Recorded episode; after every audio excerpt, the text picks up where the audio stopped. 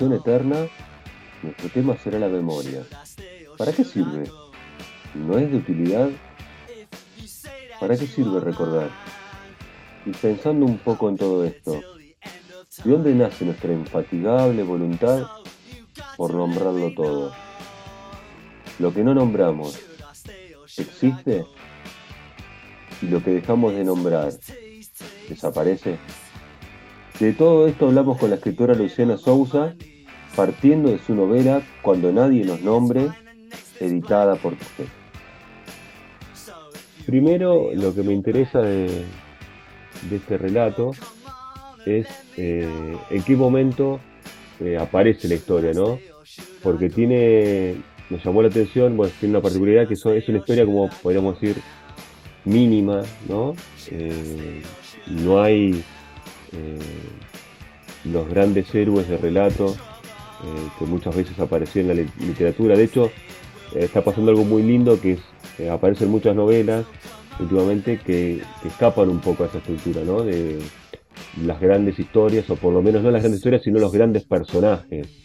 Y este, entre los últimos dos o tres años, ha pasado por lo menos que, sobre todo en Tusquets, se han venido editando un montón de novelas que cuentan historias súper lindas eh, pero que uno necesariamente cuando las quiere contar a otra persona no parece un gran relato, y sin embargo es una gran historia. Bueno, me interesa saber cómo es, cómo aparece esta historia.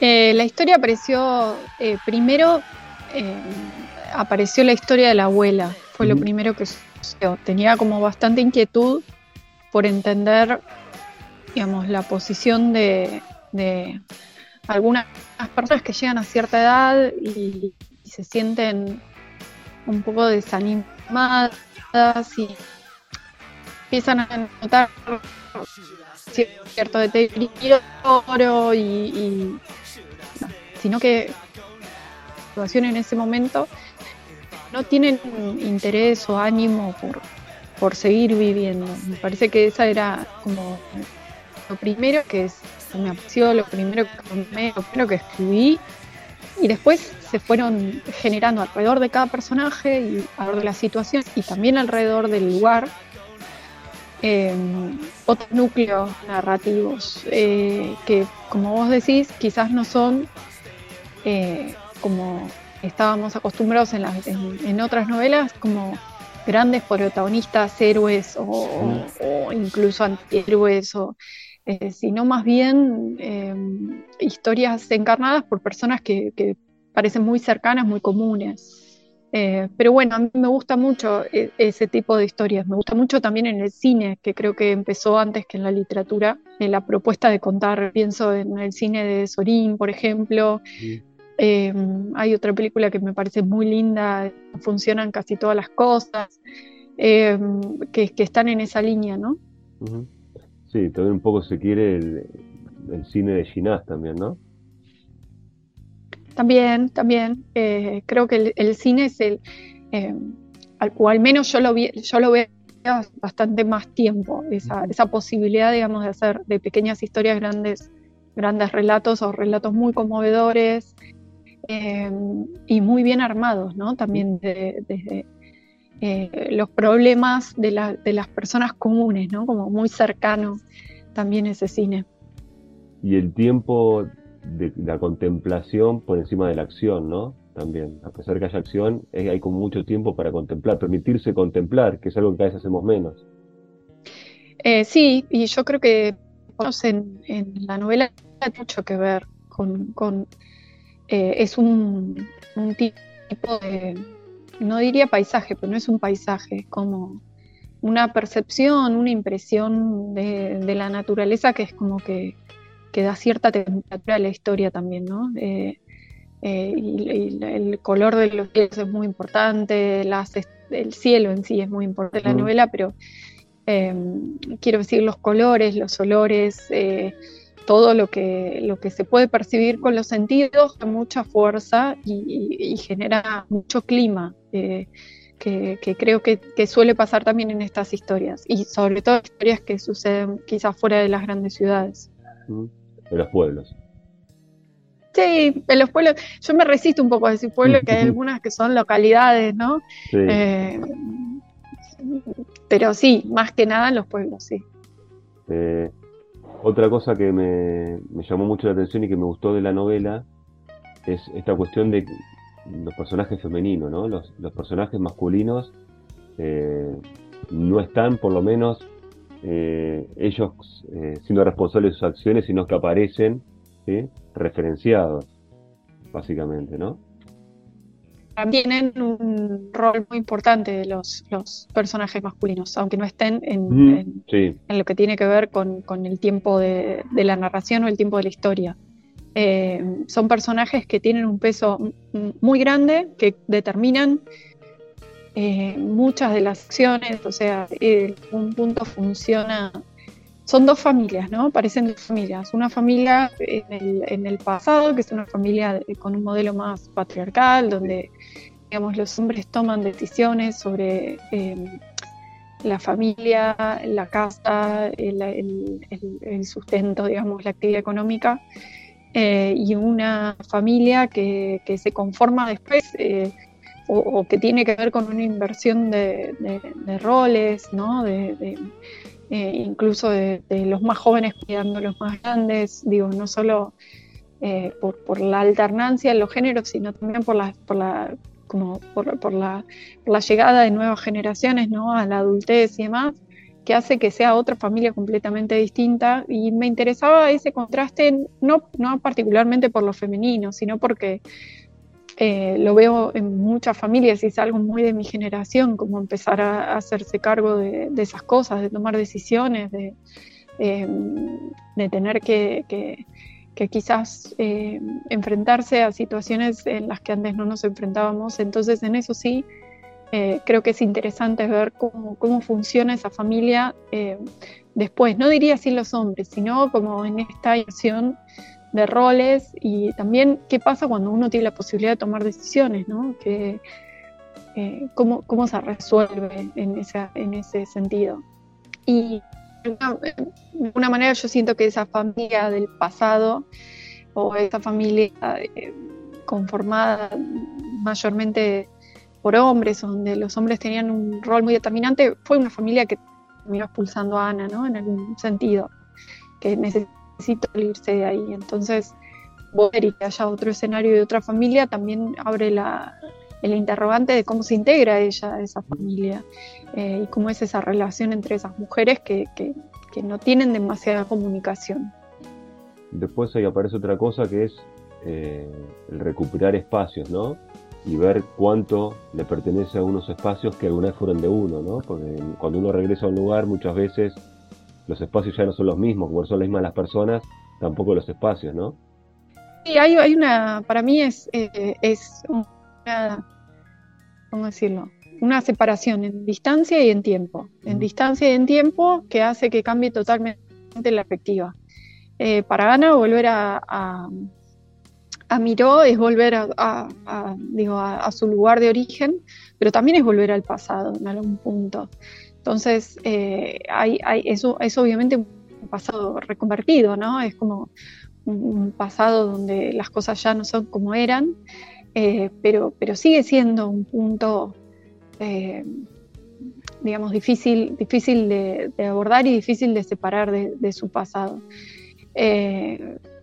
creo que ella se integra, no termina nunca de estar totalmente integrada, pero a su manera logran cierta armonía, ¿no? Cierta, cierta comprensión. Creo que eso es lo que, lo que termina pasando a través de las páginas, ¿no? Poder encontrar puntos en común en un ambiente que al principio parece muy áspero entre, entre los personajes y que, y que bueno, más, no, no tanto a través de palabras, pero sí a través de gestos, eh, se va afando. Esos personajes, eh, esos personajes que, por momentos se comunican, ¿sí? pero no termina de haber comunicación, ¿no? Porque hablan, mantienen como diálogos, pero no hay una fluidez de comunicación, ¿no? No terminan como de, por momentos no terminan como de entenderse, ¿no? Eh, no, me parecía que eso le, sumaba. Yo creo que tienen mucho para hablar, no hablan. Eh, mm. hay, hay mucho lugar a los silencios y, y, son personajes también o identidades que están como muy aisladas, que son muy distintas, con proyectos de vida totalmente diferentes. Em, y que digamos que circunstancialmente se unen para, eh, en una situación para determinada para hacerse cargo digamos de, esta casa, de esta familia, de los bienes y demás. Bueno, Ana también para como una forma de volver a acercarse a, su abuela y demás, pero les cuesta mucho la comunicación, por eso creo, creo mucho en la comunicación de los gestos, ¿no? De estar, de compartir, Em, las cosas que hacen juntas, de las cosas que no hacen juntas. Eh, me parece que, más, es más a través de la acción que de la palabra. No tienen la posibilidad, o tienen la posibilidad y no, no, la, no la usan de, dialogar sobre cosas que hay tensionando. Eh, pero me parece que eso también es parte em, de sus identidades, por un lado, y por otro lado las características de un espacio que de por sí es aislado, ¿no? que es un mm. espacio totalmente rural hoy miro. Entonces, eh, no, no, me parece tan impensado que se forjen ese tipo de personalidades. Ahí tiene el mismo peso lo dicho que lo no dicho, como decías, y, y aparece también el recuerdo, ¿no? porque mucho se construye a partir del recuerdo, y uno cuando recuerda o construye el recuerdo, es una construcción el recuerdo, y omite dejar de lado también en esa reconstrucción de lo sucedido un montón de cosas, ¿no? No es una construcción fiel de lo que pasó, sino una construcción bastante subjetiva. Sí, muy fragmentaria también. Hay algo del fragmento que está muy presente desde la escritura, eh, digamos, desde el estilo hasta, hasta la historia, porque de alguna manera no solo porque la historia de Miro es una historia que se construye a partir de fragmentos de objetos encontrados, sino porque ella va recordando parcialmente, a veces recuerda eh, de forma errada, tiene como desavenencias con su hermano, por ejemplo, sobre cómo sucedieron las cosas. Entonces hay, hay una idea de, una memoria que nunca es completa, que nunca es total, que es muy subjetiva. Y, por eso también en algún punto... Eh, Em, tienen tanto peso como sus impresiones y sus recuerdos, que son como recuerdos muy importantes para ella em, y, que en realidad no explican una historia, ¿no? sino explican su historia, que me parece que es lo, que puede hacer cada uno con, eh, con, lo que tiene, con lo que lleva y, la forma de entenderla también, las decisiones que toma. Entonces, eh, me parecía que, que, lo fragmentario en la novela tiene un lugar importante em, y que ese, ese lugar también está eh, representando un poco la actividad de una memoria. Y en definitiva esta fragmentación o estos retazos que van apareciendo, estos fragmentos, no deja de ser eh, la vida de cada uno, ¿no? que en definitiva es, se quiere una sucesión de fragmentos, no, no hay un hilo se quiere como las grandes novelas de antaño en la vida cotidiana, sino que son somos fragmentos también, ¿no? Todo el tiempo.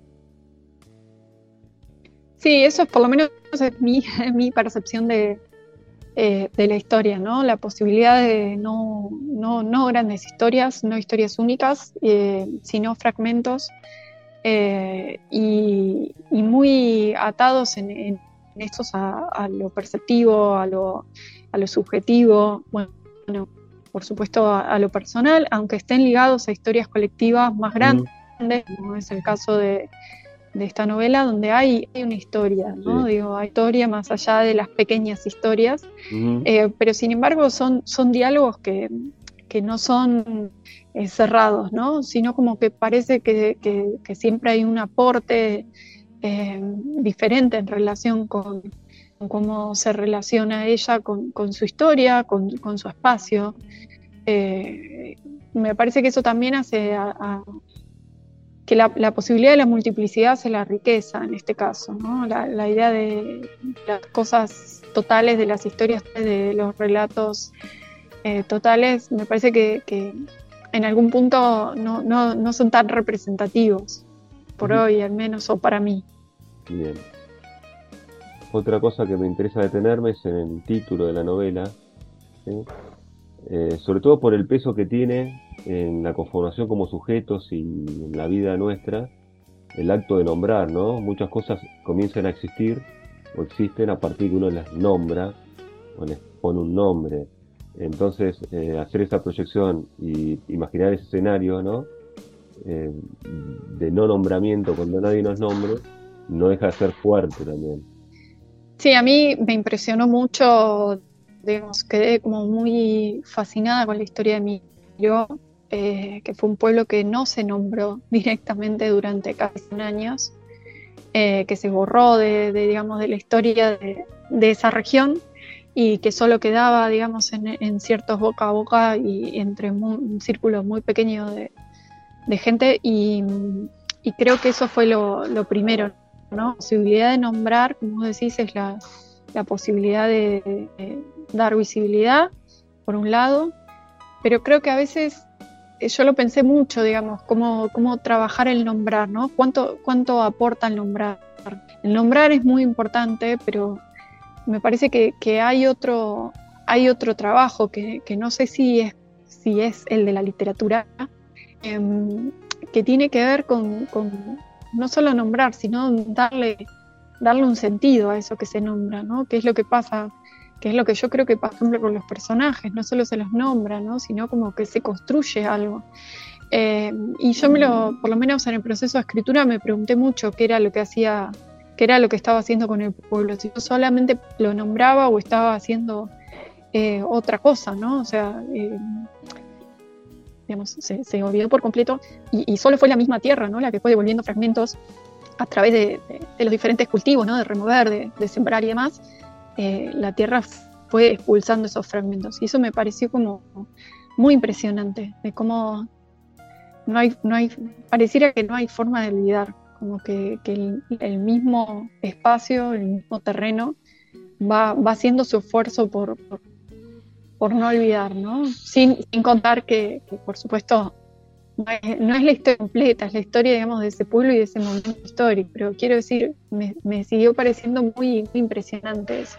Y, me sirvió mucho pensarlo para la familia también, ¿no? Una familia que por ahí no está, eh, no, no, no está pensando en su descendencia o su descendencia no es lo importante, porque lo importante es ese espacio, esa casa, ¿no? Es el peso que tiene esa casa en la historia eh, y que, va a desaparecer, digamos, como, como tantas otras chacras. Entonces me parecía interesante como qué pasa cuando, cuando esas cosas se vienen abajo y, quién las recuerda, en qué medida. Eh, por eso también es una frase que dice eh, la protagonista. Eh, que lo piensa, que se permite pensar en esas cosas, ¿no? Y que cambia ya también su, relación con ese espacio, con esa casa, con ese paisaje, ¿no? Tratar de... Eh, me acuerdo que hacia el final dice algo así como que miraba el paisaje hasta que el paisaje miraba dentro de mí, ¿no? Una, mm. una cosa así, la posibilidad de, de, compenetrarse a tal punto de que de entender ese vínculo tan profundo eh, leí la novela y te escucho hablar y veo esto que estás planteando es de la importancia de la memoria, ¿no? Porque en definitiva también se trata de eso. Eh, tanto en el plano individual, como mencionaste varias veces, en la memoria colectiva, ¿no? Y hay una preocupación también ahí. Sí, sí, hay una preocupación que es, muy genuina. Hay mucha gente trabajando para recuperar eh, la memoria de este pueblo y de muchos otros pueblos. Estuve la posibilidad, también, eh, digamos, no la posibilidad, sino al escribir sobre, eh, este pueblo viajé para poder conocer, entender, digo, más allá de, los materiales y más allá también de que fue en tiempo de pandemia donde moverse era un poco complicado, ¿no? Entre provincias. me interesaba mucho y tuve la posibilidad de entrar en contacto con muchas personas que me ayudaron a entender por qué había ocurrido las, habían ocurrido las cosas como habían ocurrido, ¿no? Y cómo es la idiosincrasia también de, ciertos lugares y, las decisiones que se van tomando, esto ya a nivel municipal, de, no, prestarle tanta atención, ¿no? Y como, bueno, es, una cosa más.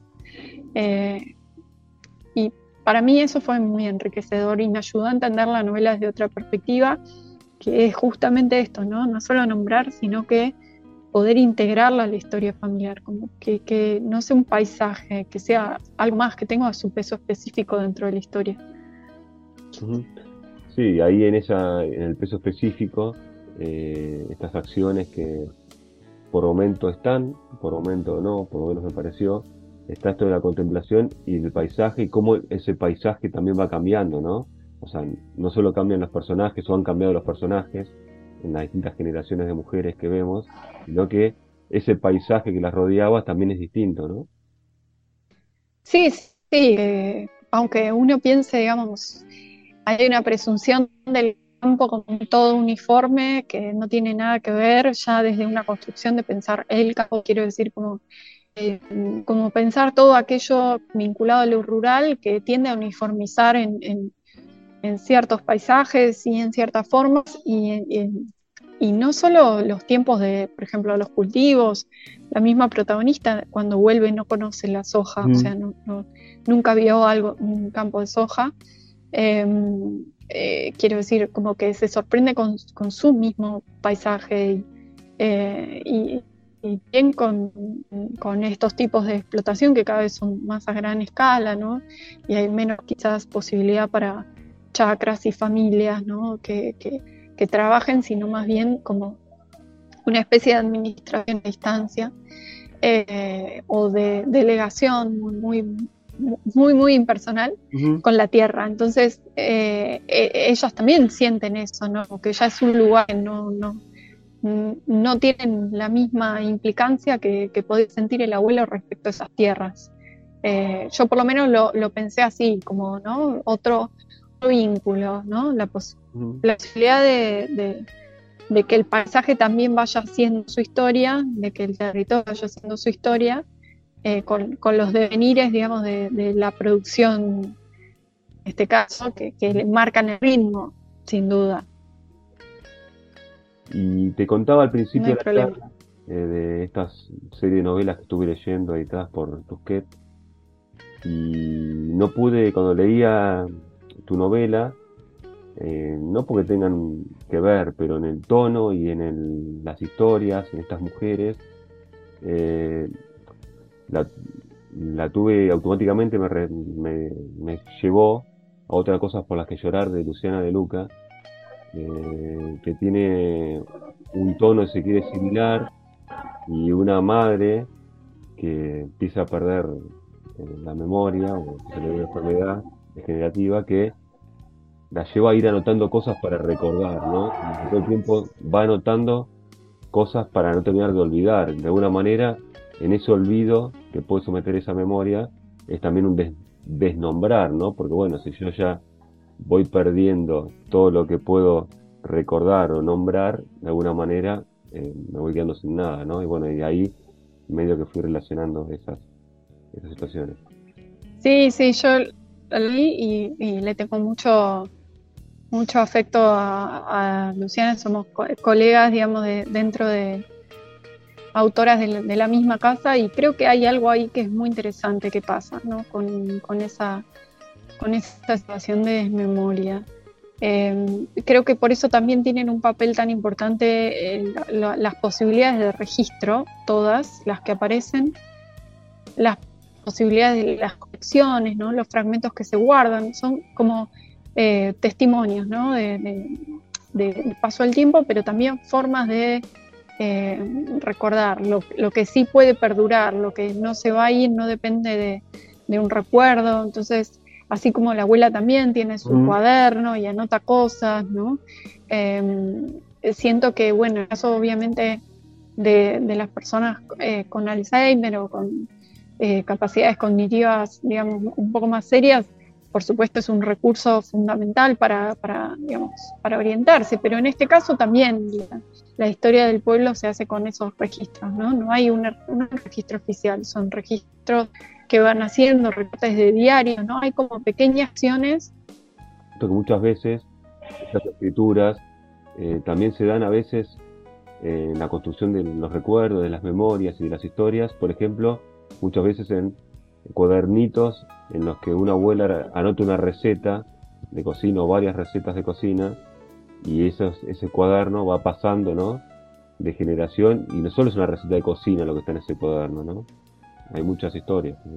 Eh, sí, me hace, me hace acordar, ¿sabes a qué? Al Museo de eh, la Novela em, y, a, esa forma de escritura, digamos, de, como de sumatoria de, textos, de, registros que hacen como un todo que no es para nada uniforme, que es absolutamente arbitrario.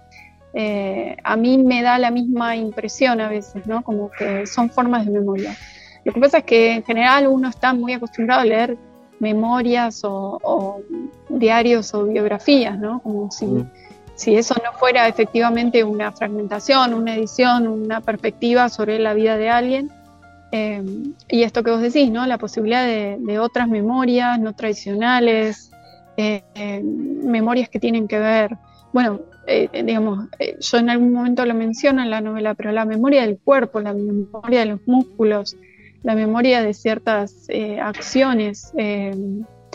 Yo recuerdo que hace mucho tiempo atrás, no mucho tiempo atrás, hace, hace unos años, cuando mi, papá estaba en coma, yo tenía que hacerle un tipo de masaje muy específico para ayudarlo a respirar. Y y después me olvidé, no sé por qué me olvidé, porque me olvidé porque lo, lo reprimí ese recuerdo, ¿no? Y después me encontré años después haciéndole ese tipo de masaje a, mi perro, ¿no? Que estaba así. Y cuando me di cuenta de la potencia de eso que estaba haciendo, ¿no? De que era algo que yo había olvidado por completo y desvinculado de ese recuerdo, pero que sin exactamente cómo hacerlo.